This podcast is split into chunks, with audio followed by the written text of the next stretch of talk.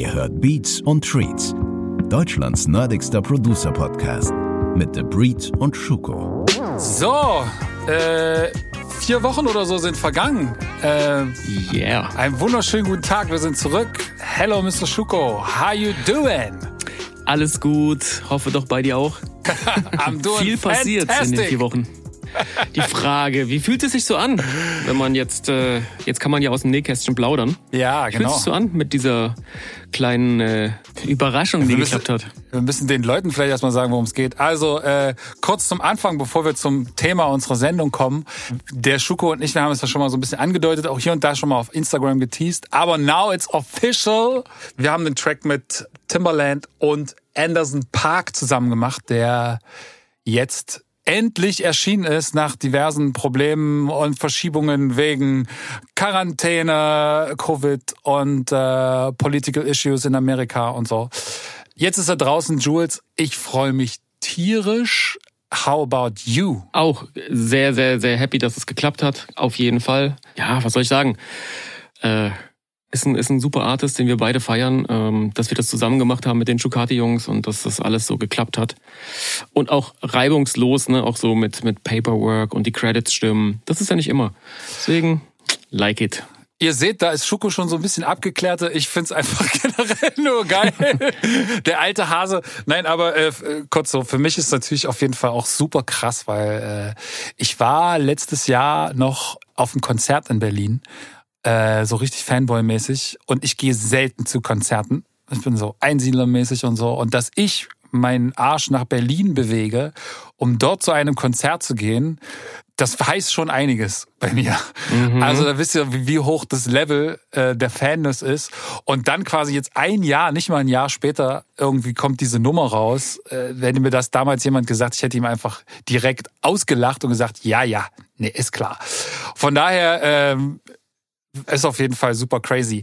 Und damit wir jetzt richtig schön teasen, sagen wir, dass wir in der nächsten Folge dazu nochmal einen ausführlichen Talk machen und auch wie es dazu gekommen ist und wie das generell so funktioniert im amerikanischen Business und wie man da irgendwie, wie wir dazu gekommen sind. Und Schuko erzählt noch ein paar andere Geschichten.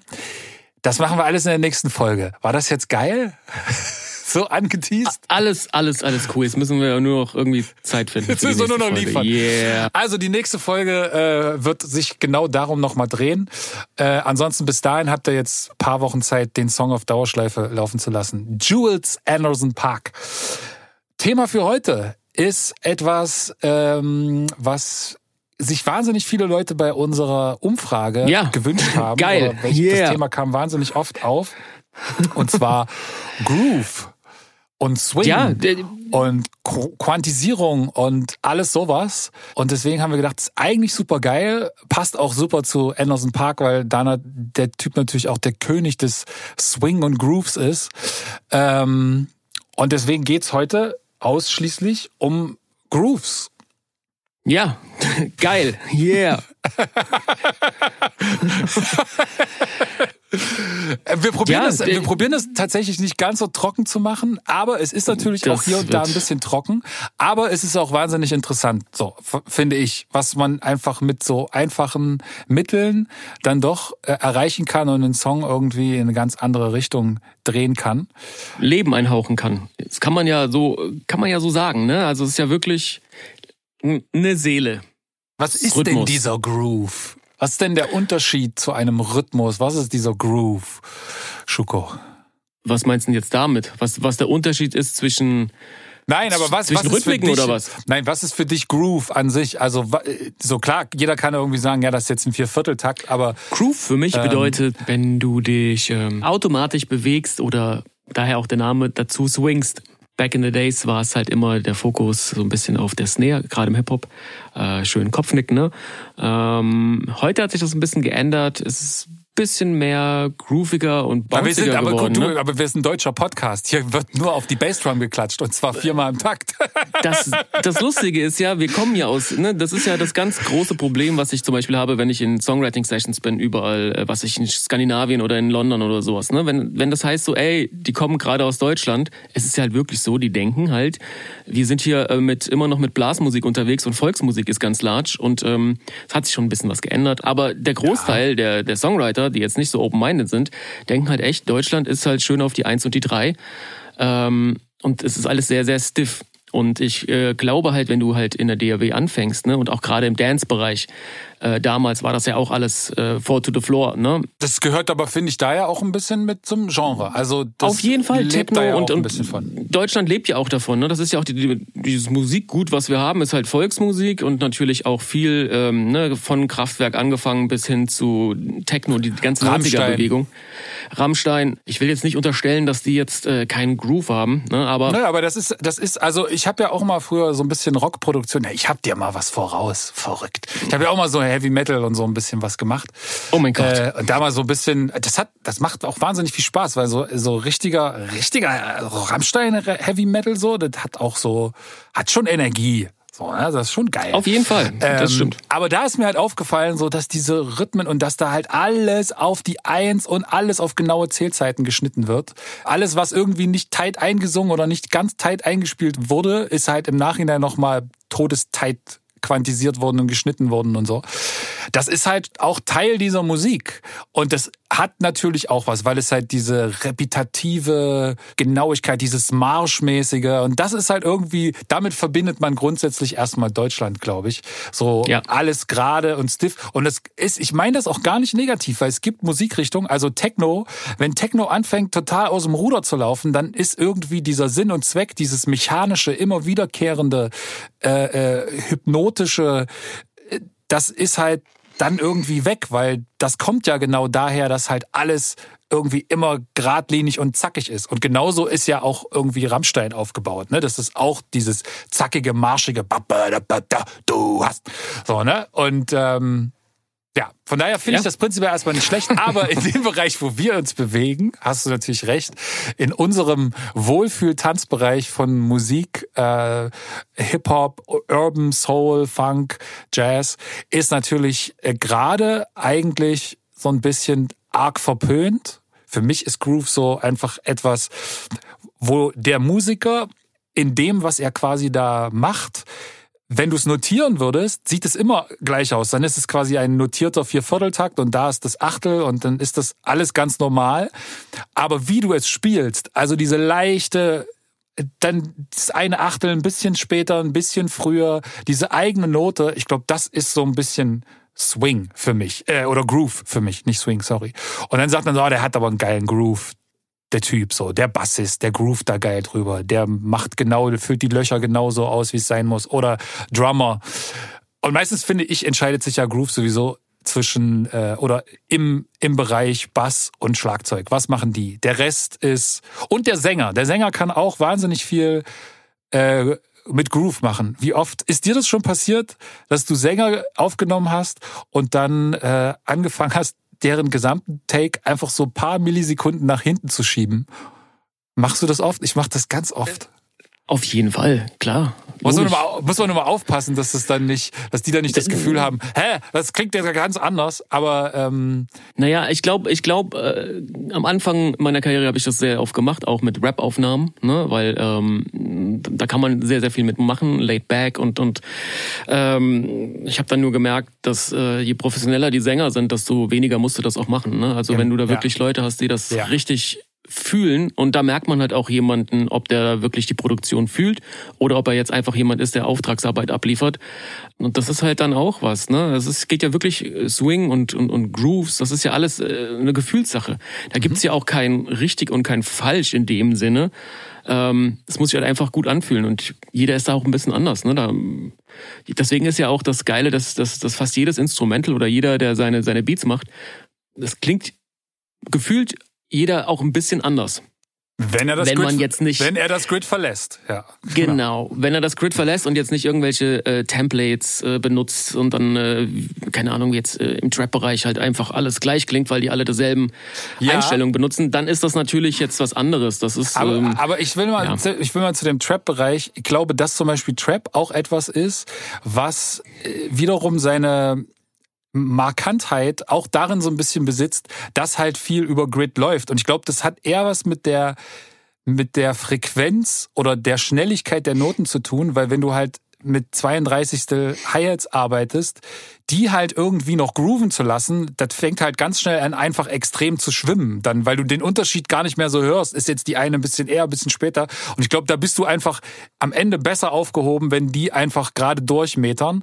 Da kommen wir aber zu einer anderen Möglichkeit, wie man swingen kann. Und zwar darüber, wie viel Velocity, also wie viel Anschlagstärke und Lautstärke man hat. Aber lass uns vielleicht kurz erstmal noch bei dem Thema äh, Groove an sich bleiben und was gibt's denn da für Möglichkeiten? Grundsätzlich gibt's zwei Sachen, die ich, die ich oft benutze, du genauso, äh, ist zum einen natürlich der Swing und zum anderen so triolische Grooves. Jetzt erklären wir vielleicht für alle, die das schon kennen und viele wissen dass die machen jetzt und so, aber ganz kurz mal erklärt. Jetzt bin ich ja mal gespannt. Ja, ja. Ne, ich muss jetzt mal auch was dazu sagen, ne, warum ich jetzt auch so still bin und sowas. Ne? Ich bin jemand, ich habe mich mit dieser ganzen Thematik Swing, Groove, du bist ja so mega into it und, und auch äh, drei Sechzehntel Takte, whatever. Ähm, Gibt es überhaupt, weiß ich gar nicht. So, da merkst du schon, dass Klar. ich mich damit überhaupt nicht auseinandersetze, weil ich immer Musik gemacht habe nach dem Gefühl. Ne? Und ähm, ich dabei gemerkt habe, dass äh, gewisse Tools wichtig sind. Denn auch zum Beispiel ein Kompressor macht ja einen gewissen Groove. Ne? Äh, Sidechain Ja. zum Beispiel ist ein Ja, ganz äh, straightes Ding, was äh, auf deine Produktion einwirkt. Ich bin kein Freund davon, aber ähm, Nicht? ne, also Immer nee, Sidechain.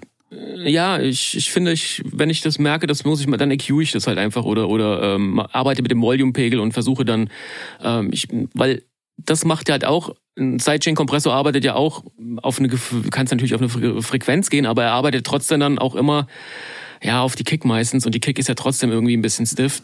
Ach so, Ähm, ne, ich mach, also was, was ich tatsächlich immer, aber jetzt sind wir schon wieder im Mixing, aber was ich tatsächlich immer mache, ist eigentlich immer die Kick Sidechain, also quasi den Bass und die Kick, dass wenn die Kick kommt, der Bass irgendwie so ein Stück weggeht, kurz, das mache ich eigentlich immer. Aber Ich- egal, lass uns jetzt nicht Hab ich früher auch gemacht, aber ich habe gemerkt, das ist mit Transienten, äh, macht man, also kann man auch ein bisschen, es ist so schwierig, ne? Aber du bist da ein Pro, ich bin da eher so jemand, ich mache das wirklich Ja, es rein gibt- nach Gefühl. Nee, jetzt müssen wir, also jetzt müssen wir aber mal dazu sagen, es gibt da, wie gesagt, kein richtig und kein falsch und kein Pro oder nicht, sondern nur, wie man es halt denkt, dass es richtig ist. Und da hat jeder eine andere Philosophie. Also deswegen bin ich da jetzt nicht der Pro und äh, Ja, gut. so nicht äh, falsch. Ja, So, ne? Also ja okay, danke. das will ich jetzt nur mal sagen. Ja, gerettet. Ja, ja. Ähm, nee, aber ähm, das ist ja, das ist ja das Ding, ne? Gerade äh, ja, habe ich mich damit nie auseinandergesetzt gehabt. Äh, äh, Swing, Groove und und äh, ich war immer so, ja, wie haben das die anderen gemacht? Und bei mir war das so, dass ich irgendwann gemerkt habe, aus Faulheit, ich äh, ja, so blöd es klingt, ich habe die Samples nicht richtig geschnitten, äh, die ich mir in die MPC geladen hatte. Und äh, deswegen hat das trotzdem gebounced, weil ich immer am Anfang dieser Samples ähm, frei, also da waren ein paar Millisekunden, waren halt nicht auf den Startpunkt gesetzt. Da, dadurch ist das Sample quasi ein Stück nach hinten gerutscht. Nach hinten und gerutscht. Die Und Drums dadurch sind ein hat Stück das- nach vorne gerutscht, genau. Ja. Richtig. Und dadurch, dadurch, dass ich das bei allen Sachen gemacht habe, wenn ich die gesampelt hatte, hat's automatisch schon einen Groove gehabt und ich wusste nie, was alle dann gesagt haben, wenn die gesagt haben, ey, deine Sachen, die bouncen voll gut. Und ich nur so, ja, keine Ahnung. Ich mach das halt einfach, äh, ich mach da, ich sample das einfach rein und ähm, bis ich dann irgendwann mal mit äh, FFOD Treats haben wir mal zusammen irgendwie eine Session gehabt. Ähm, ich glaube, er hat die MPC 2000 gehabt. Und dann hat er mir das mal gezeigt, so was man einfach generell machen kann mit Swing-Modus.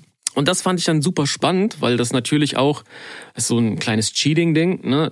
Ähm, das ist eine Maschine, die dann sozusagen äh, einen eigenen Groove, in Anführungszeichen eigen, erzeugt. Und ähm, das hat mir dann natürlich auch dann noch eine ganz andere Welt geöffnet und ich dann auf einmal verstehen wollte, was macht denn diese Maschine da überhaupt, wenn ich da auf 58 Prozent gehe oder 62 Prozent, was ist das überhaupt? Und ähm, ja, das, das hat Jahre gedauert, bis ich das überhaupt mal gecheckt habe, dass, dass, dass, dass das einfach ein Algorithmus ist. Ne? Das ist nichts anderes, das kann man äh, auch im Computer. Deswegen Leute, die sagen, ja, die MPC, die swingt geil und das kann nur die MPC, ähm, kann auch ein, eine DAW. Ne? Es hat auch was mit... Ja. Also, Jetzt, jetzt kommt unsere äh, Leute müssen dazu wissen, wir haben diese Diskussion, die jetzt gleich startet, Oh, oh. Äh, über die letzten zwei Monate immer wieder hin und hin und vorgeführt. Ähm, bevor wir da jetzt einsteigen, will ich ganz kurz nochmal erklären, damit die Leute wirklich wissen, was ist eine Triole und was ist Okay, Swing. sorry. Na? Also, wenn wir jetzt mal davon ausgehen, wir haben einen ähm, Viervierteltakt, ja, der also äh, 95 Prozent oder 90 Prozent, äh, zumindest im Hip Hop würde ich sagen, weit über 90 Prozent der Produktion sind alle im Viervierteltakt, wenn nicht sogar noch mehr. Im Pop äh, mag es vielleicht ein bisschen weniger sein, aber ansonsten hat man eigentlich nur Viervierteltakte. Was heißt das? Es gibt vier Schläge pro Takt also vier Viertelschläge pro Takt. Und wenn wir jetzt mal sagen, wir haben so ein Mittempo, ja, und äh, wollen jetzt einfach gucken uns das an und dann würden wir quasi zählen eins, zwei, drei, vier, eins, zwei, drei, vier. Das wäre quasi unser unser Metrum, ne? Und wenn wir jetzt eine ganz straighte Produktion haben und jetzt uns Hi-Hats denken, die quasi geachtelt sind, dann würde man zählen eins und zwei und drei und vier. So, ne? Das wäre quasi mhm. die ganz straight.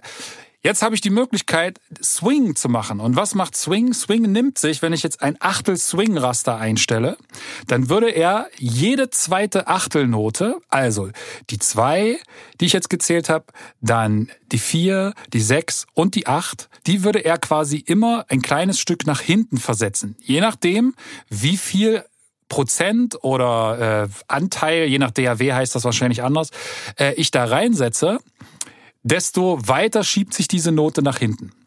Wie klingt es dann? Also nochmal, der die äh, ganz normale äh, straighte Nummer wäre eins und zwei und drei und vier. Geswingt würde das Ganze ungefähr so klingen. eins und zwei und drei und vier. Und wenn ich noch mehr swinge, dann klingt es irgendwann eins und zwei und drei und vier. So, na, also Je nachdem, wie weit ich das quasi aufziehe. Das ist Swing. Dann gibt es noch Triolen. Und Triolen bedeuten, dass ich denke mir, anstatt dass ich zwischen der Eins und der Zwei habe ich ja normalerweise zwei Achtel, nämlich Eins und zwei Achtelnoten. Und mhm. jetzt denke ich mir, ich hätte drei Achtelnoten zur Verfügung, die ich dort reinpacke. Dadurch wird die zweite Achtelnote natürlich ein Stück nach vorne geschoben, damit noch Platz für die dritte Achtelnote ist, die dann ein Stückchen weiter hinten ist als die eigentliche Zwei-Achtelnote. Soweit irgendwie alle noch dabei? Yay. Okay, ich, und wenn ich das dann zähle, dann würde die ganze, ich mach nochmal straight, wäre eins und zwei und drei und vier und triolisch wäre eins zwei drei eins zwei drei eins zwei drei eins zwei drei. Und dadurch ergeben sich einfach ganz viele Möglichkeiten des Grooves. Äh, was nicht bedeutet, dass man jetzt überall dann immer diese drei Noten nehmen muss. Aber du hast plötzlich Möglichkeiten, wo du deine Achtelnoten setzt. Das heißt, du kannst dann trotzdem nur die erste und die dritte Achtelnote nehmen, aber dadurch verschiebt sich eben diese äh, zweite Achtelnote, die dann auf der drei liegt, triolisch, ähm, anders im Groove. Bisschen anders als bei einem Swing, weil sie auf einem anderen Raster ähm, liegt. Das äh, so ganz kurz, um mal zu erklären, was es generell so für grundlegende Möglichkeiten gibt. Es gibt noch ein paar mehr, auf die kommen wir später noch, aber das ist äh, erstmal Swing und Triolen. Und in einer DAW oder in einer MPC gibt es eine Triole ist eine Triole, da kannst du nichts dran ändern. Also du, du hast einen gewissen Zeitabstand, nämlich von der 1 zu der 2, je nachdem wie schnell du äh, deine BPM eingestellt hast, geht das halt, dauert das länger oder kürzer und da müssen drei Schläge in, in gleich langen Abständen rein. Das heißt, da kannst du nichts verändern, da kannst du keinen Swing reinsetzen oder sowas, weil du hast halt diese also zumindest nicht in einer DAW. Du kannst sie natürlich, wenn du sie live spielst, wird immer die eine oder andere Note ein Stück weiter vorne und ein Stück weiter hinten sein. Aber du kannst in einer DAW den Swing einstellen. Und jetzt kommt die ganz große entscheidende Frage, über die wir uns äh, lange gestritten haben. Oder ist immer noch nicht gestritten. so richtig gestritten. Nein, also einfach zwei verschiedene Ansichten haben.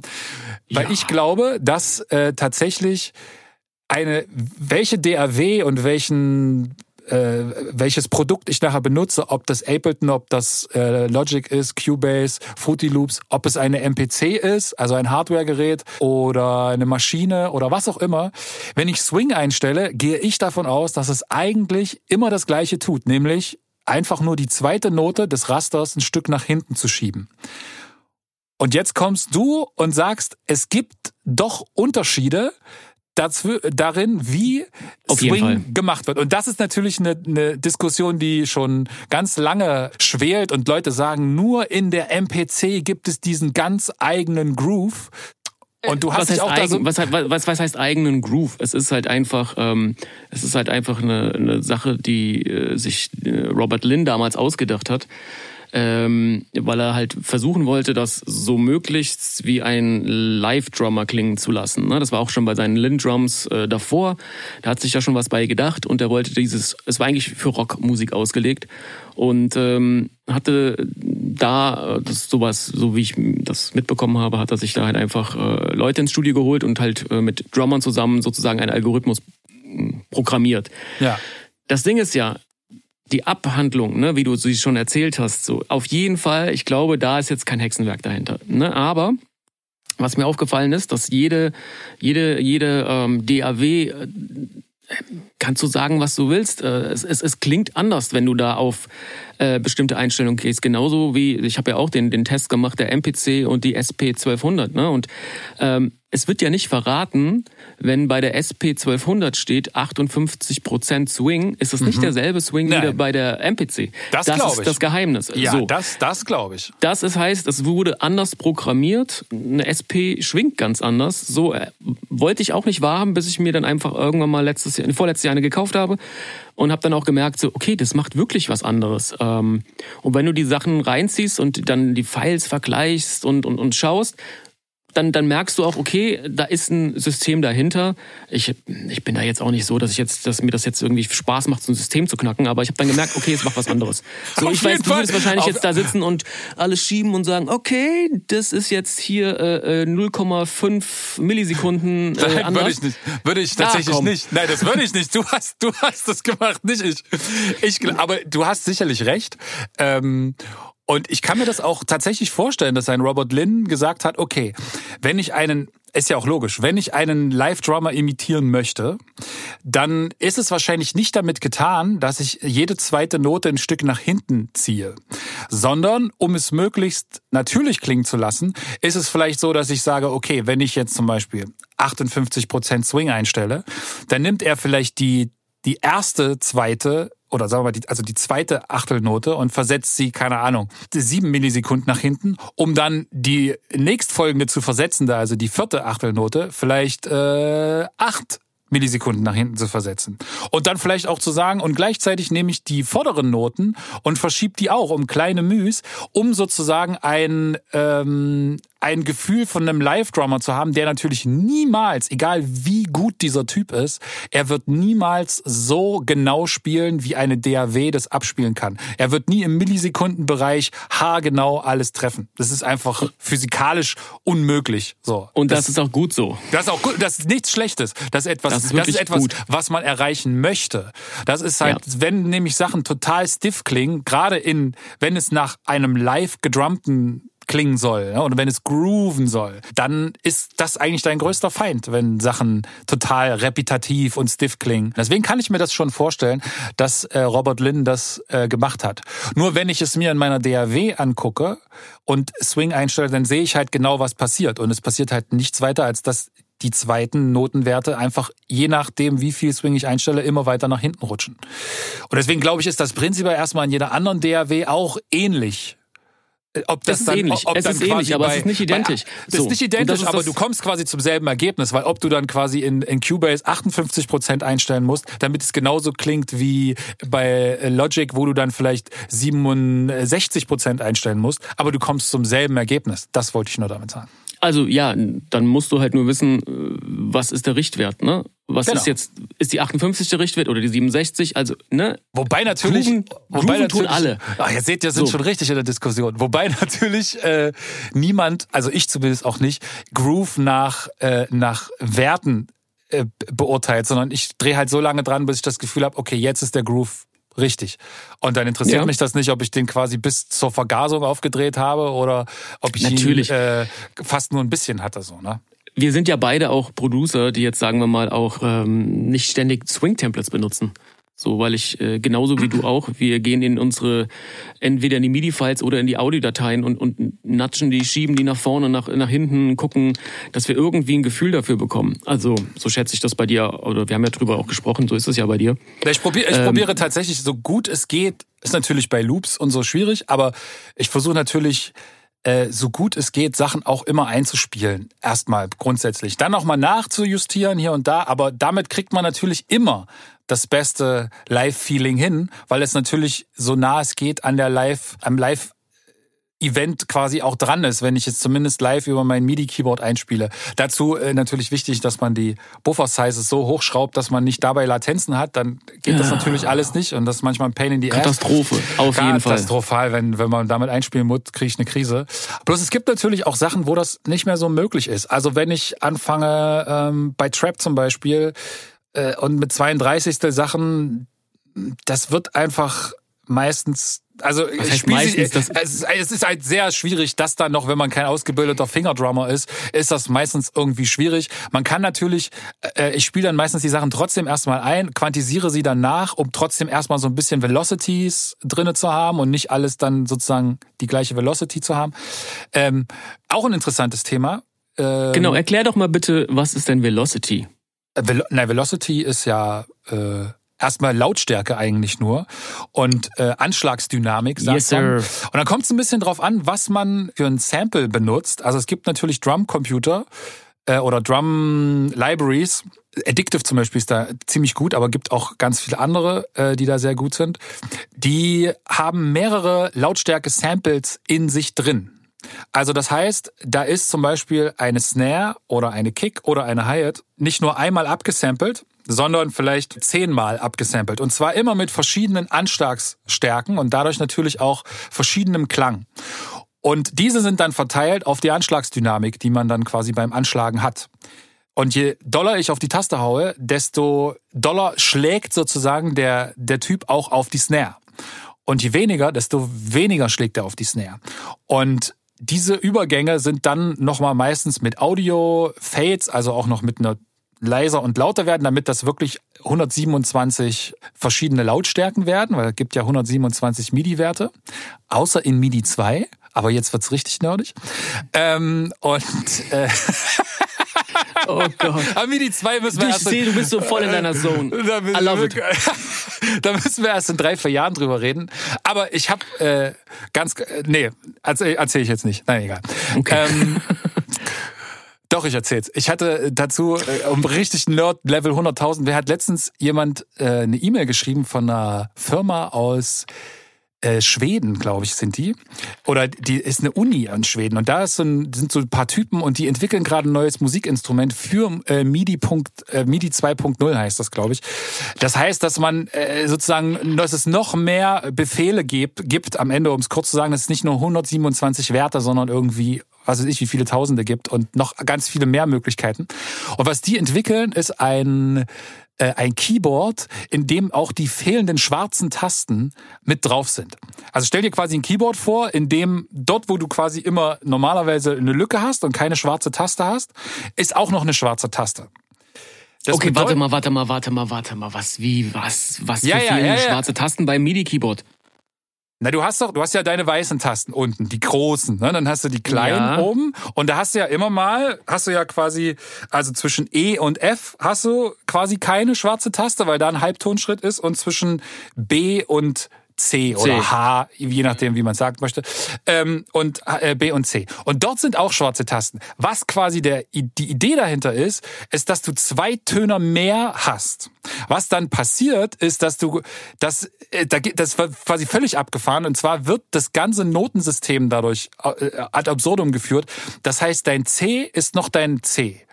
Und das äh, D, was du hast, ist nicht mehr das D, sondern das D ist jetzt ein ganz kleines Stückchen tiefer weil es quasi noch zwei Noten mehr gibt, auf die jetzt diese Range zwischen, zwischen dem einen C unten und dem C eine Oktave weiter oben ist. Es gibt ja da noch Zwischentöne, es gibt ja auch Vierteltöne. Die gibt's quasi nicht in einem, äh, auf dem Klavier, aber eine Geige kann das zum Beispiel spielen. Oder eine man Gitarre kann das, oder sowas. Kann eine Gita Gitarre, ja, geht das glaube ich auch. Ähm, so, oder, oder Blasinstrumente, da gibt's auch Sachen, wo das funktioniert. Und das ist sozusagen etwas, was dann auf diesem Keyboard auch möglich ist. Das heißt, du kannst völlig neue Akkorde spielen. Das ist natürlich mega nerdy und hat nichts mehr mit unserem westeuropäischen ja, ja. äh, Standard-Klangbild ja. zu tun. Aber es ist äh, super spannend. Es ist mega nerdig. Ich wollte es nur so zwischendurch mit reinhauen, weil wir gerade über MIDI 2.0 gesprochen haben. Wo waren wir? Wir waren bei äh, dem Thema Velocity, genau. Und wenn du diese Velocity hast und hast verschiedene Layer, dann kannst du darüber einfach schon wahnsinnig viel im Swing oder im Groove machen, darüber, wie eine Hi-Hat äh, zum Beispiel in ihrer Lautstärke sich verändert. Weil du kannst natürlich eine Hi-Hat, die irgendwie die klingt halt langweilig, aber wenn die halt einfach nur so, ne, dann ist jetzt schon, da war schon das leichter Swing doch, drinne, wollte ich gerade sagen, ist leichter Swing drinne. Aber ähm, einfach nur durch diese Lautstärke-Unterschiede kriegst du halt schon ein Gefühl von Swing, weil Sachen werden betont und andere Sachen werden nicht betont. Und es geht in der Musik und gerade im Groove eigentlich immer nur darum, dass es Betonungen gibt und Sachen, die, die zwar da sind, aber weniger betont werden oder weggelassen das werden. Das ist doch eine super Überleitung auf etwas. Ich habe da mal was vorbereitet. Ah, genau. Äh, das haben wir ja so noch nicht ausprobiert. Ich hoffe, das klappt jetzt auch alles. Ne? Ja, ich habe da genau. mal ein, ein, ein, ein paar Loops gebastelt. Ja, erzähl ähm, doch mal, ähm, was da, was, was in den Loops, was man da hört. Auf jeden Fall erstmal bitte nicht werten. Das sind einfach nur Drums, kein Sounddesign, gar nichts, sondern ähm, die Idee dahinter ist ein bisschen zu zeigen, wie funktioniert denn überhaupt Swing, was ist denn Velocity? Und da haben wir jetzt mal äh, die ersten vier Bars ist ein ganz normaler äh, Drum Loop. Ähm, da ist, äh, der ist auf, auf Grid, ne? Mhm. der ist ganz, ganz starr. Ähm, dann ist eine kurze Pause, dann kommt ein zweiter Drumloop, auch wieder vier Bars. Da wurde ein bisschen, das habe ich in FL mal gemacht, weil ich den sehr, sehr spannend finde, weil der auch ein bisschen an die, erinnert mich an die SP 1200, ähm, habe ich in FL den Swing reingeballert. Ne? Mhm. Ähm, da auch bei circa 60 Prozent, äh, vielleicht auch 62 Prozent, kann man sich mal reinziehen. Das sind ähm, hört man einen Unterschied. Die Kick und die Hi-Hat, da passiert was. Ne? Es ist äh, ein bisschen laid back, es, es, es bounced schon. Dann habe ich einen dritten, einfach nur, damit ihr das auch nochmal äh, hört. Das ist eigentlich der erste, um wieder drauf zu kommen, wie stiff eigentlich der erste war. Mhm. Dann kommt der vierte Loop und der vierte Loop arbeitet mit Velocity und da sind die Hi-Hats, das hört man halt auch, habe ich die Hi-Hats bearbeitet, indem ich ähm, die Anschlagsdynamik mit der Hand eingeschlagen habe und es hat eine unterschiedliche Anschlagsdynamik und das ist auch was du eben gerade mit deiner mit deiner äh, mit deinem Mund vorgemacht hast, äh, ist da eigentlich wiedergegeben. Ja. Und zeigt so ein bisschen, ähm, wie es dann für mich final klingen kann. Da kann man jetzt noch viele Ghost Notes reinbringen. Ich bin ein Freund von kleinen mm, Ghost Notes. Hört es euch einfach selber mal an. Wir lassen es einfach mal kurz ablaufen und ähm, ich quatsch danach nochmal kurz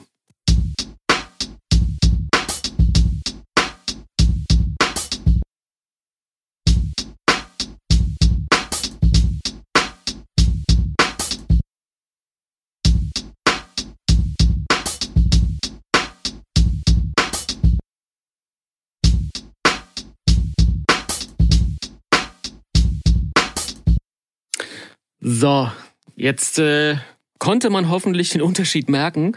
Ähm, es, was, es, ich auf, macht, was ich auf ja? jeden Fall total cool finde an dem Beispiel ist, dass es jetzt nicht mit der Holzhammer-Methode wie die Sachen, die ich vorhin gezählt habe, äh, ist, sondern dass es trotzdem noch subtil ist. Und das ist das Geheimnis des Ganzen. Ich glaube, derjenige, der das jetzt als erstes gehört hat und jetzt, der würde vielleicht sogar fast sagen, ich höre da gar nicht so einen großen Unterschied. Aber wenn ihr euch wirklich dann nochmal zurückmacht jetzt und euch nochmal drauf konzentriert und wirklich die äh, auf die ähm, auf die Setzung der Kicks ein bisschen achtet, guckt vor allen Dingen, was passiert in den Hi-Hats da oben, dann merkt man, wie viel subtilen Unterschied das macht. Und sobald aber Instrumente dazukommen, ist es nochmal, äh, wird, wird dieser Unterschied immer merklicher und ist der Unterschied zwischen corny und cool, will ich mal sagen. ja, ja, es ist, es ist, ja, ist ja auch Geschmackssache. Es gibt ja vielleicht auch Leute, die finden das geil, wenn es stiff ist. Also ich nicht, aber ähm, ne, also gerade. Ich weiß nicht. Mit solchen Leuten weiß ich. Ich habe auch mit denen nichts zu tun. Nein, also wenn jemand das erste jetzt am geilsten fand, der muss jetzt den äh, Podcast verlassen an dieser Stelle. Nein, natürlich nicht. wir, wir, wir, wir sind hier tolerant. Ja, aber Nein, geil. es ist es, es macht wirklich was aus und ich glaube, dass dass gerade wenn du am Anfang deiner deiner äh, oder wenn du Beats machst aus aus Hobby und hast wirklich Spaß daran, ist es eine Sache, an der du sehr sehr viel ausprobieren kannst. Ne, das hat jetzt schon so ein ja ich sag mal äh, schon so ein Kev Brown, Jay Dilla Bounce ein bisschen, ne, ohne mhm. mich anmaßen zu wollen, dass es jetzt irgendwie überhaupt so krass ist, aber es ist, schnell gemacht worden. Ne, ja, ja es geht das ja auch nur Beispiel, so um, um das Gefühl einfach, ne, und genau. Das, genau. Ja. Und das ist jetzt zum Beispiel, das ist jetzt ein Swing Tempo Template. Würde ich selber, selber nicht machen. Ich würde es mit der Hand, also sprich mit der Maus, würde ich es schieben.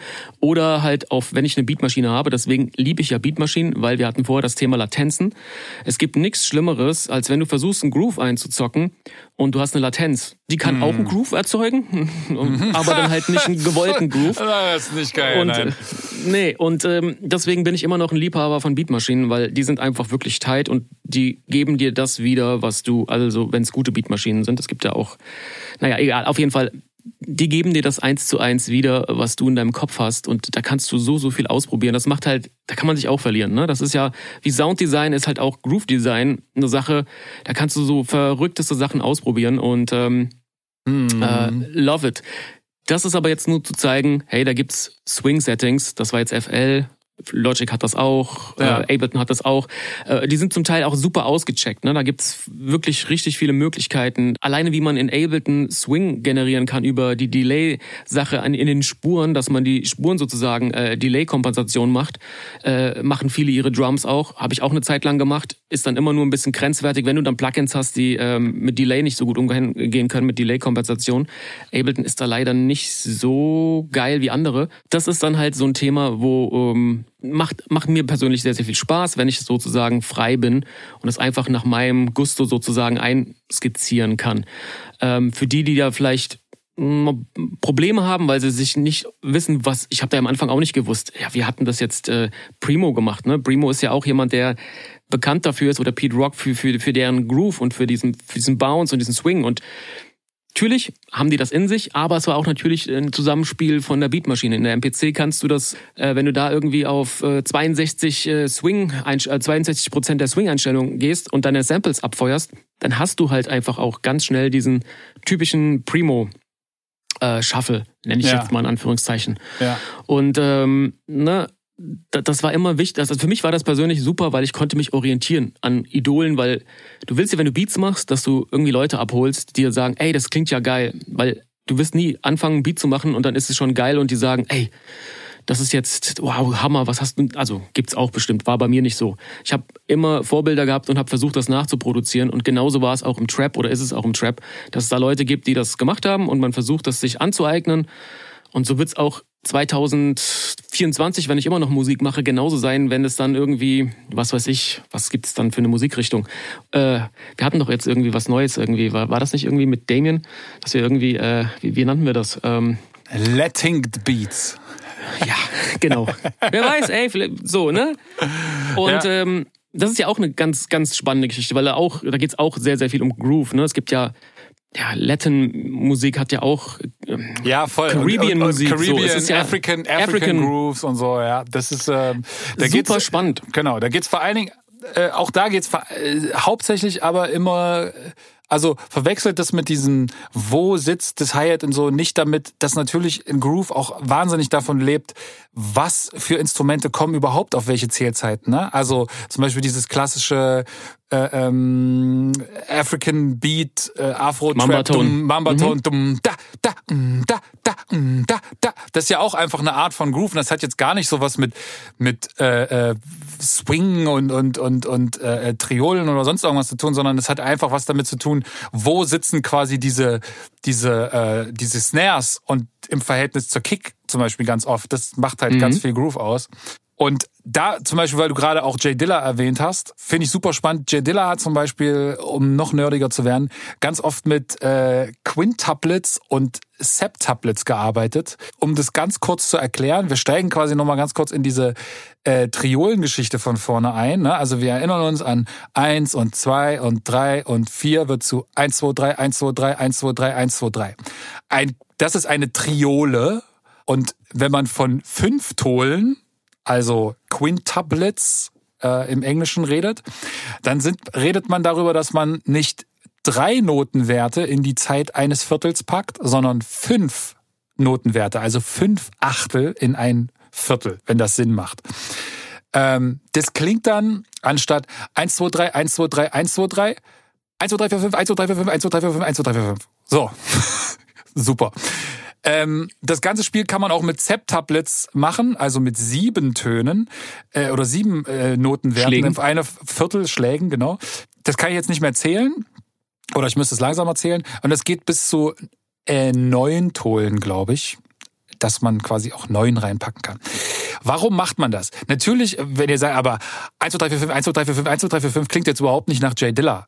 Natürlich nicht, weil es geht nicht darum, dass man alle diese fünf Noten nimmt, sondern es geht darum, dass man sich einzelne Teile äh, Positionen, die sich daraus ergeben, für Noten nimmt. Das heißt, man überlegt zum Beispiel, und das hat Jay Dilla ganz oft gemacht, indem er seine, seine Kick, die vor der Eins wiederkommt, dass er die zum Beispiel auf ein quintaplitsches Raster, sagt man das so, ist ein neuer Fachbegriff, das quintaplitsche Raster.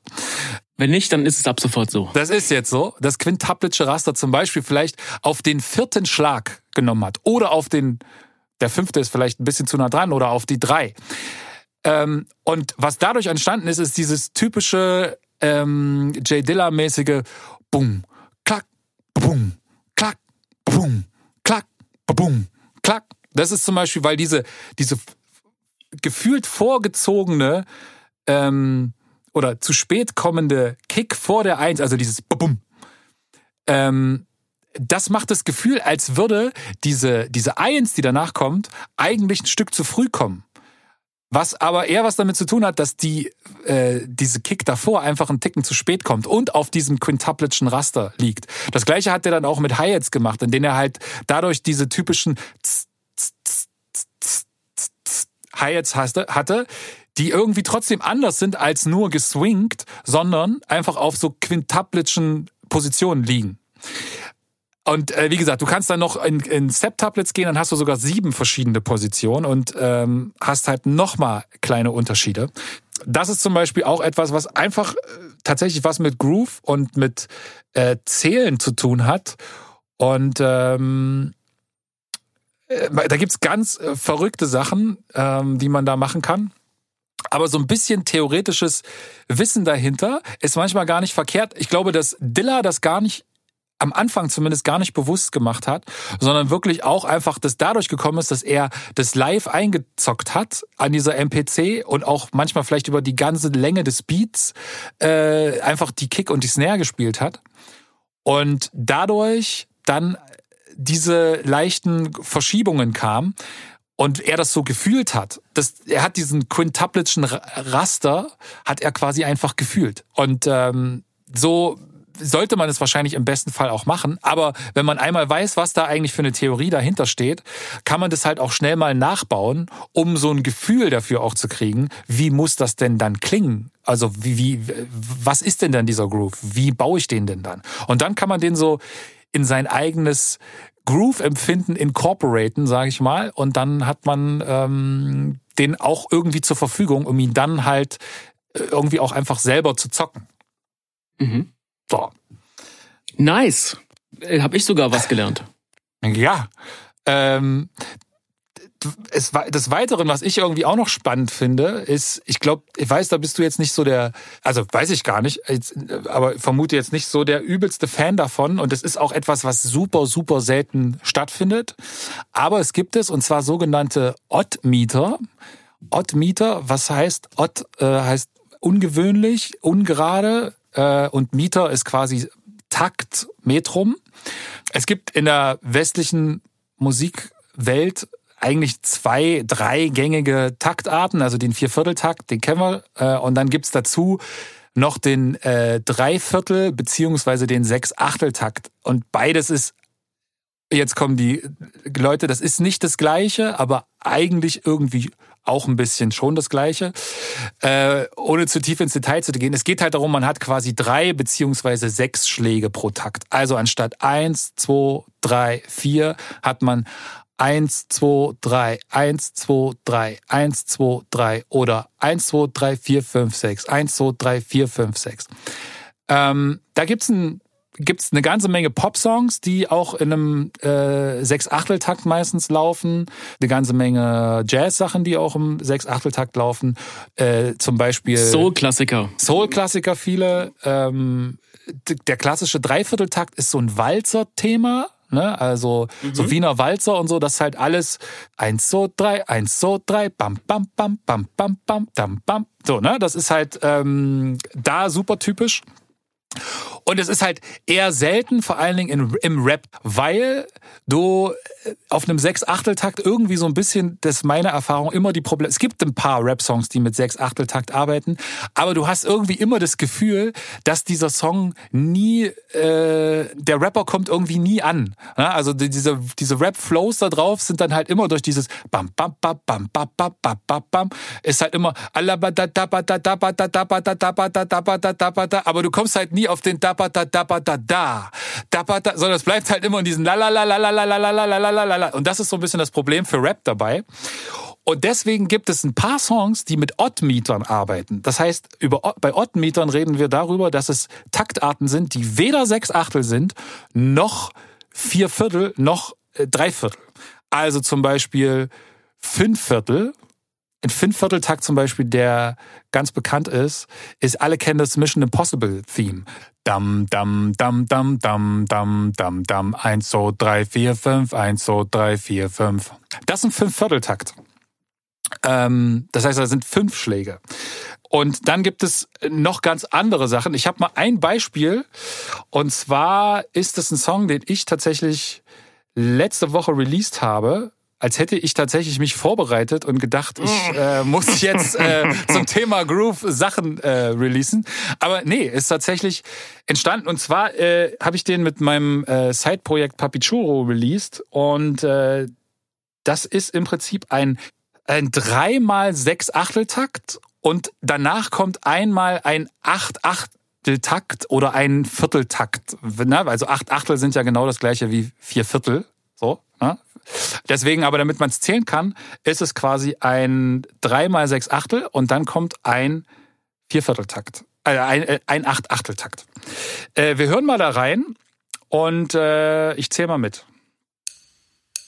1, 2, 3, 4, 5, 6, 1, 2, 3, 4, 5, 6, 1, 2, 3, 4, 5, 6, 1, 2, 3, 4, 5, 6, 7, 8, 1, 2, 3, 4, 5, 6, 1, 2, 3, 4, 5, 6, 1, 2, 3, 4, 5, 6, 1, 2, 3, 4, 5, 6, 7, 8. Das zum Beispiel jetzt etwas gewesen, was ein Oddmeter äh, gewesen ist. Und trotzdem hat man nicht das Gefühl, wenn man, äh, ihr könnt euch den gerne mal anhören. Werbung in eigener Sache. Äh, mhm. Er heißt, er heißt Libertad, also äh, Freiheit auf Spanisch. Und ähm, das äh, fand ich zum Beispiel super spannend, weil ich das gerne mal machen wollte, aber trotzdem damit so arbeiten wollte, dass man nicht das Gefühl hat, oh, das klingt jetzt aber irgendwie komisch, das ist jetzt irgendwie strange, ähm, sondern dass man es einfach so durchhört. Ich glaube, es ist mir ganz gut gelungen. Also ich habe noch keinen gehört, der irgendwie das Gefühl hatte und sagte, also irgendwie ist das sehr, sehr anstrengend zu hören oder irgendwie sowas. Ne? Ähm, ja. Nice, auf jeden Fall aber da, da, da ist ja natürlich auch die Musik und alles, ne? Also das ist ja schon richtig gut ausgecheckt. Das hast du ja auch. Äh ja, vielen Dank dafür. Aber es ging, also es ging ja jetzt da tatsächlich um Groove und äh, ja, aber da, das ist ja auch so. Die Instrumente müssen ja auch, ne? Der, die Drums im Hip Hop sind ja die Führung, ne? Und die Instrumente müssen ja dann auch dem folgen. Ne, es, dem ja. folgen. Es bringt jetzt nicht, wenn du jetzt anfängst, deine Drums haben den mega Groove, aber die Bassline bleibt trotzdem stiff. Ja, das ist ja auch so, dass, dass viele dann auch ja denken, okay, jetzt habe ich die Drums oder benutzen zum Beispiel einen Drumloop. Ne? Ich bin ja auch ein Fan, ich benutze ab und zu mal Drumloops, weil ich das irgendwie geil finde. Und wenn du die einfach nur drunter knallst unter eine Bassline, die du hast, ähm, dann ist es natürlich super schwierig. Ähm, deswegen fangen ja viele Producer auch einfach an, ähm, Drums zu machen und darauf ihr Gerüst aufzubauen. Wobei ich jetzt gemerkt habe, andersrum ist es manchmal auch nicht verkehrt, wenn man sozusagen ein musikalisches Gerüst hat und dann darum die Drums baut, kann manchmal ein wenig ähm, den Kopf befreien, weil wenn man einen gewissen Drumloop gebaut hat, ist man halt da auch jetzt festgefahren und muss halt gucken, wie kriegt man den Rest dazu. Und wenn man halt mhm. samplet, ist es noch schwerer, weil äh, wir alle kennen das, äh, viele Soul-Klassiker sind sechs Achtel. Ne? und zerschnippel mal einen Sechs-Achtel-Takt äh, und versuch den mal auf ein Vierviertel zu bringen. Das ist schon, macht schon, also mir macht das Spaß, aber es ist halt schon Arbeit. Naja, ähm, und vor allen Dingen kann es halt sein, dass dann der Song einfach auch gar nicht mehr so das Gefühl hat. Ähm, genau. Und äh, da hilft ja immer so, dass man kleine Schnipsel nimmt und hier und da. Na, aber ist ein anderes Thema.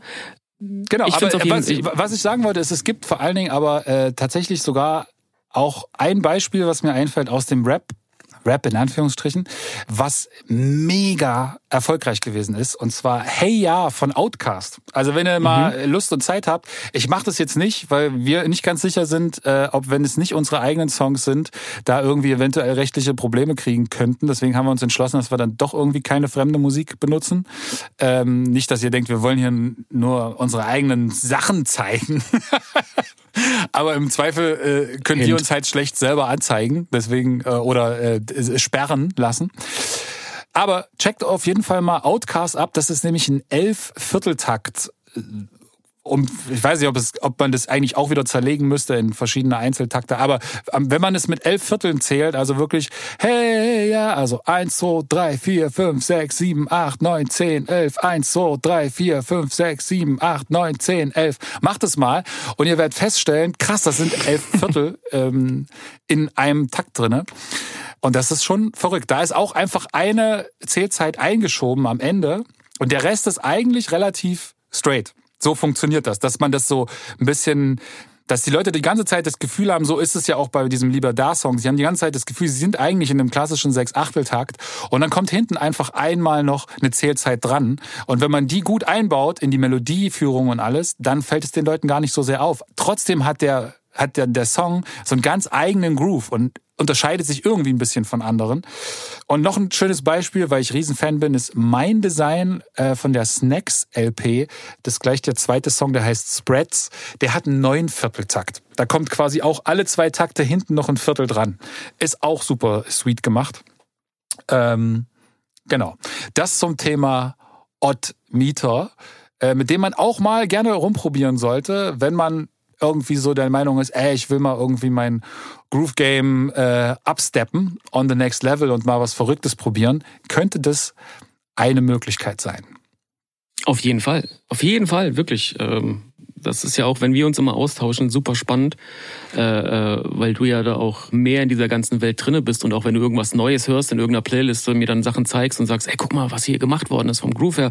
Und man ist dann so selber, dass man denkt, oh Gott, das ist ja keine Ahnung, verstehe ich ja gar nicht. Und aber wenn man sich wirklich damit auseinandersetzt und ähm, ne, es ist ja alles kein Hexenwerk. Das ist alles auch irgendwie belegbar, dass, dass man da auch merkt, so ähm, das sind wiederkehrende, ja, es kommt ja immer wieder auf, es kommt ja trotzdem immer wieder zu eins. Ne? Und ähm, ja, ja, genau. Das ist das ist halt wichtig, ne, dass quasi die Eins irgendwie an irgendeiner Stelle alle diese Grooves leben im Prinzip, dass die Einsen meistens irgendwie gerade bleiben und alles andere, was dazwischen passiert, wird halt irgendwie crazy bearbeitet. Aber dieses grundsätzliche Einser-Metrum, wobei auch äh, zum Beispiel in der Disco, im Disco-Bereich ja auch gerade in den 70ern dadurch, dass viel, das wusste ich auch selber gar nicht und habe das erst letztens mir so richtig bewusst gemacht, dass viele dieser ganz early Disco-Klassiker wirklich mit ihren neun Minuten langen äh, Versionen wirklich mit einem Live-Drummer gezockt wurden.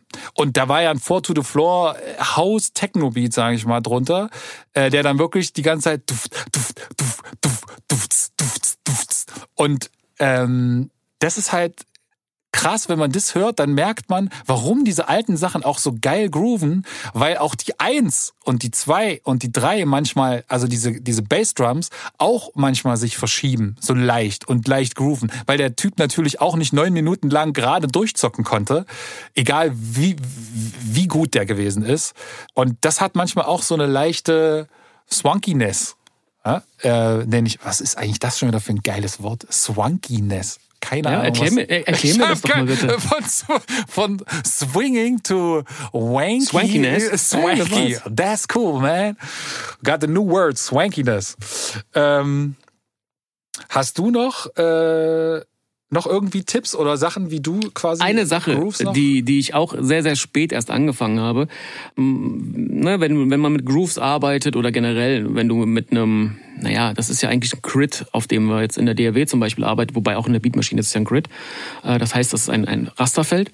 Äh, was ich äh, gemerkt habe, um sich noch freier zu bewegen und noch ähm, verrücktere Sachen zu machen, bringt es manchmal sogar was, wenn man die BPM-Zahl verdoppelt. Also 90 BPM-Beat einfach auf das doppelte 180 nimmt, dann hast du sozusagen ja mehr Möglichkeiten, mhm. ähm, deine Grooves sozusagen zu setzen. Ne? Und wenn du auf Grid arbeitest oder im Raster und das nicht irgendwie rumschieben äh, willst, frei Hand, sondern trotzdem irgendwie noch ein bisschen da bleibst, weil es gibt nichts Schlimmeres, als wenn du einen eigenen Groove gebastelt, gebastelt hast, einen eigenen Bounce und dann musst du dazu eine Bassline einspielen. Kann halt, äh, äh, kann halt, wenn du nicht einen Bassisten hast, der das wirklich richtig gut kann, kann halt dann wirklich sehr, sehr viel äh, schieben und machen und tun mit dem VST-Plugin und live. Also ich Ja. krieg's live überhaupt nicht hin. Da ist es natürlich geil, wenn du halt auf einem Grid bleibst, ich sag mal auf sicherem äh, Terrain. Hat mir schon ein bisschen geholfen bei der ein oder anderen Produktion, gerade wenn dann auch noch äh, Live-Musiker dazukommen, ähm, dass das alles äh, auch, ne, man will ja zwar ein Groove irgendwie haben, aber man möchte ja auch, Ja. wenn du halt äh, mehrere Stacks hast an Trompetern, Streichern und äh, ich mache ja super viele Soul-Funk-Nummern, da ist es halt ähm, hilfreich, wenn, wenn auch die sich äh, orientieren können, weil nicht jeder Trompeter versteht den Groove, den du jetzt irgendwie vorgegeben hast. Nicht jeder hat diesen Groove. Ne?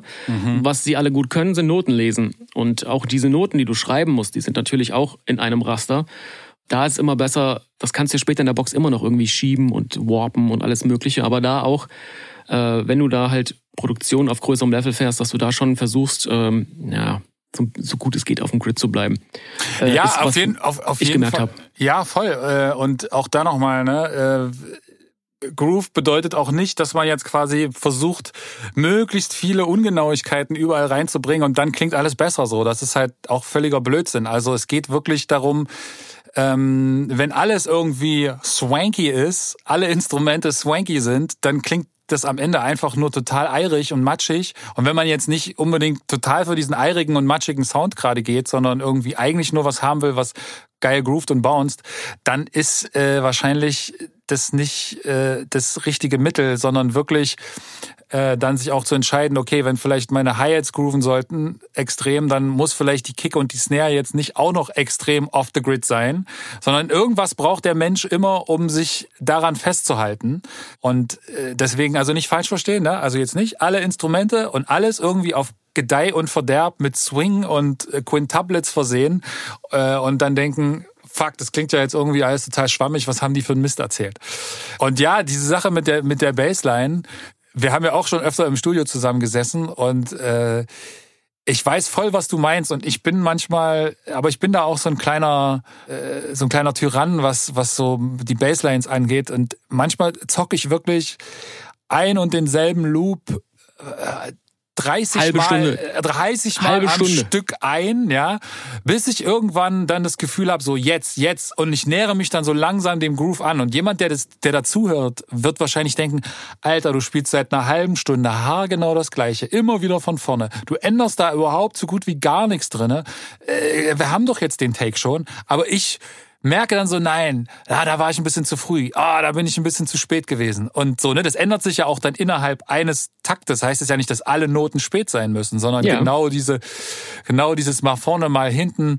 Und ja, das ist auch tatsächlich wirklich eine Wissenschaft. Und auch vielleicht das, was Leute dann abschätzig, äh, abschätzig manchmal, äh, so wenn sie dann irgendwie Beats hören, denken so, ja, aber ist ja jetzt irgendwie nur fünf Instrumente drinne und da ist ja auch nur irgendwie eine Bassline und äh, äh, so. Aber genau das, das halt alles genau so grooved und genau diesen Bounce hat und alles am richtigen Platz sitzt und das genau mit dir macht, was es dann macht, das ist dann doch Arbeit und auch Erfahrung wahrscheinlich ein bisschen.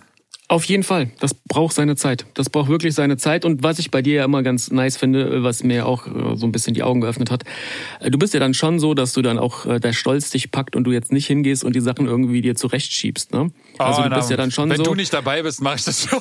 Ach so. Ach so. Nein, Mein aber du hast recht. Nein, nein, nein, natürlich nein. Aber ähm, nee, ich versuche das schon möglichst nicht zu machen. Ja. Wirklich. Ähm, und Ja. äh, Auch wenn ich alleine bin. okay. Ich Ja. glaube dir jetzt nicht.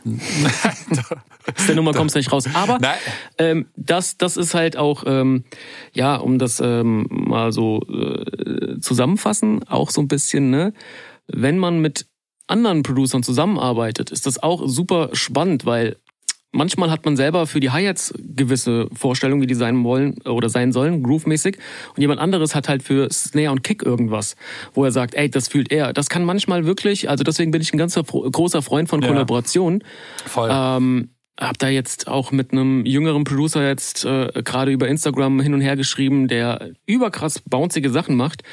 Und ähm, sehr inspirierend, weil auch er sich nicht an irgendwelche Raster orientiert, sondern einfach nach Gefühl das macht und mhm. äh, nicht mal Drummer ist, aber trotzdem diesen, diesen, diesen, dieses Gespür hat, äh, diese Musik natürlich auch hört, die sehr groovelastig ist, äh, sei es jetzt eine Kenat, äh, Kaytronada oder mhm. ähm, auch, wie du schon am Anfang gesagt hast, oder Anderson ein Anderson. Park, ne? Ah, da ist er. Ja. Der, der, der typische Anderson und auch Kate Renata äh, Bounce. So. Das ist, da liegt ganz viel in den Hi-Hats bei den Jungs einfach. Hi-Hat-Game von äh, Anderson Park ist on fleek, wie man sagt. Das auf jeden Fall. Und äh, da auch wieder kann ich immer nur empfehlen, einfach äh, sich auszutauschen. Und ähm, ja, oder wenn man das nicht zur Hand hat, äh, auch da, ne, äh, es gibt auch diverse Sample Packs etc. pp, die wirklich äh, sehr, sehr geile Grooves haben. Aber dazu kommen wir vielleicht in der nächsten Folge. Genau, das ähm, ist ja ähm, dann die nächste Folge äh, über Sample Packs, über Anderson Park und das Sample Pack und ähm, wir werden dann drüber reden. Äh, das war eigentlich eine ganz ergiebige Folge, finde ich, zum Thema Groove. Ich habe zum Schluss noch eine eher so eine Witzigkeit noch äh, für die Nerdiness zum Schluss. Oh, oh. Äh, und zwar, ich habe tatsächlich ohne dass wir uns abgesprochen haben, wirklich, ne, habe ich äh, letzte Woche noch eine äh, Nummer als The Breed released und da bin ich einmal so richtig komplett in den äh, Wankiness-Topf gesprungen und also um kurz zu erklären, was das ist auch noch eine Möglichkeit, wie man mit Groove arbeiten kann. Und zwar ist es tatsächlich ein ganz simpler Viervierteltakt, der auf 56 BPM läuft. Das erstmal so zur Grundlage, was das ist. Ähm, und dann habe ich aber die Betonungen einfach die ganze Zeit verschoben, in einer über zwei Takte laufend.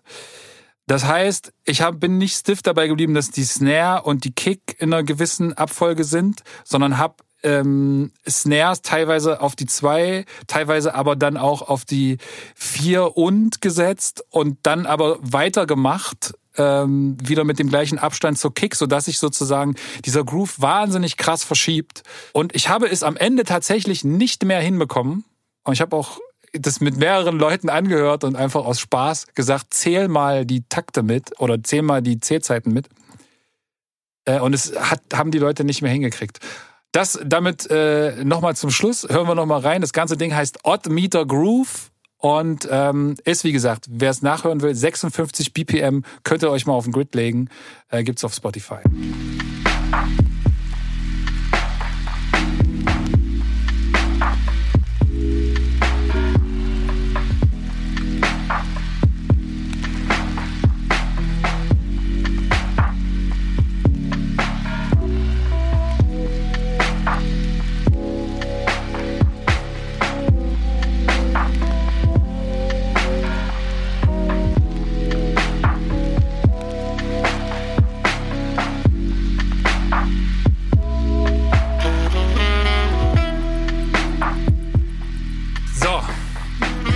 Nochmal zur völligen Abdriftung äh, zum Schluss, äh, was mit Groove alles irgendwie so möglich ist.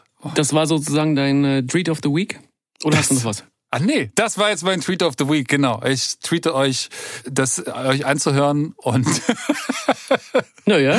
Ja, und äh, ansonsten hört äh, Jules von Anderson Park ist gerade mein Lieblingssong. Ohne Mist. Also ja, das klingt, es, klingt, es, ist wundert. es ist wirklich, es ist ein bisschen äh, verrückt, aber äh, ohne, äh, obwohl ich nicht, also auch wenn ich nicht daran beteiligt gewesen wäre, äh, wäre es, glaube ich, ein Song, der bei mir krass in Heavy Rotation laufen würde.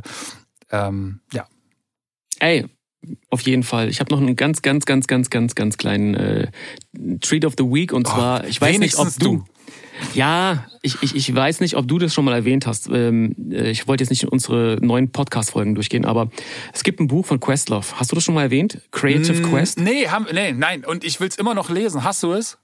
Äh, ich habe es mir jetzt äh, geholt, habe da schon mal ein bisschen reinge reingeplättert. Ähm, ich finde ich sehr, sehr spannend, weil auch das Thema Groove, wie er seine Drums macht, äh, wie er seine Drums recordet, also äh, ja. oder generell auch Musik macht. Ähm, und ich bin, wir sind beide, glaube ich, riesen Questlove-Fans. Ähm, da hätten wir eigentlich auch noch mal komplett drüber reden müssen über dieses Drunken Style äh, Drumming. Mhm. Ähm, wo dann quasi der der äh, D'Angelo, also es geht ja da um diese grandiose Voodoo-Platte von D'Angelo, wo Questlove auch gedrummt hat und äh, äh, D'Angelo dann kam und gesagt hat, du musst das alles noch viel loser spielen und ihm das so vorgemacht hat. Und er dann in einem Interview mal erzählt hat, der hat gedacht, okay, dieser Typ ist völlig bekloppt. Äh, das, was, was soll denn das? Klingt, als ob ich der volle Idiot bin und nicht spielen kann. So. Und genau diese, diese Sloppiness ähm, ist dann quasi zu so einem Markenzeichen geworden und alle haben ihn tot gefeiert dafür. Äh, aber eigentlich war es, glaube ich, äh, die Angelos Idee. Okay, äh, war mir jetzt auch neu. Wie gesagt, ich bin noch, ich bin noch, äh, ich bin erst bei Seite 10 oder 11. Ähm, aber äh, fand ich jetzt schon sehr, sehr spannend und für Leute, die sich damit auseinandersetzen wollen, ähm, das, also ist auf jeden Fall eine Pflichtlektüre. Creative Quest äh, von Questlove, ähm, auch ein Bestseller, glaube ich. Schuko, Ja. ich wünsche ich wünsche mir das zu Weihnachten. Oder wenn ihr das du hört, kriegst- es gibt, kriegst- es gibt doch so, es gibt doch so, so Wishlists bei Amazon. Bei Amazon, schick mir einfach den Amazon-Link, so wie so, alle das machen. das waren so, das waren so Influencer und so, die machen, die sind so, ah, ich habe hier so eine Wishlist und dann können dir irgendwie andere Influencer, Menschen können das dann kaufen. Das Kaufen? macht, das macht, äh, das machen alle. Ach echt, ja? Glaubst du, ja klar. Ich finde das irgendwie verrückt. Ich finde das irgendwie crazy, sowas zu machen. Also ich finde vor allen Dingen crazy, wer, wer kauft das dann jemand anderem und sagt, hä, also ich weiß nicht, ob Ja, das. Äh, Weihnachten halt. Aber nein, Ja. äh, jetzt weiß ich, ich schreib's mir auf deinen Wunschzettel. Ja, So, Sophie. und dazu gibt's noch ein, äh, dazu gibt's noch ein äh, Vierelftel-Beat. Äh, den den wünsche ich mir auch noch. Damit ich auch mal in so coole Playlisten komme. Ah, super. Ihr merkt, wir haben gute Laune. Äh, in dieser wollen wir euch entlassen. In diesem Sinne, äh, schöne Spaß. Weihnachten, viel Spaß und den nächsten, den nächsten Podcast nicht äh, vergessen. Beats und Treats. Äh, folgt uns auf Instagram, folgt uns auf Weiß ich gar nicht. Ja, TikTok ja. sind wir gar nicht, aber folgt uns da und äh, abonniert unseren Newsletter unter www.beats-treats.net könnt ihr euch anmelden für den Newsletter. Äh, Kannst ja schon mal ein bisschen erwähnen, da kommt bald was. ja, und da kommt bald tatsächlich was äh, ganz Interessantes. Also, äh, es gibt eine Menge Sachen für euch zu tun. In diesem Sinne, abschalten. Tschüss. Macht's gut.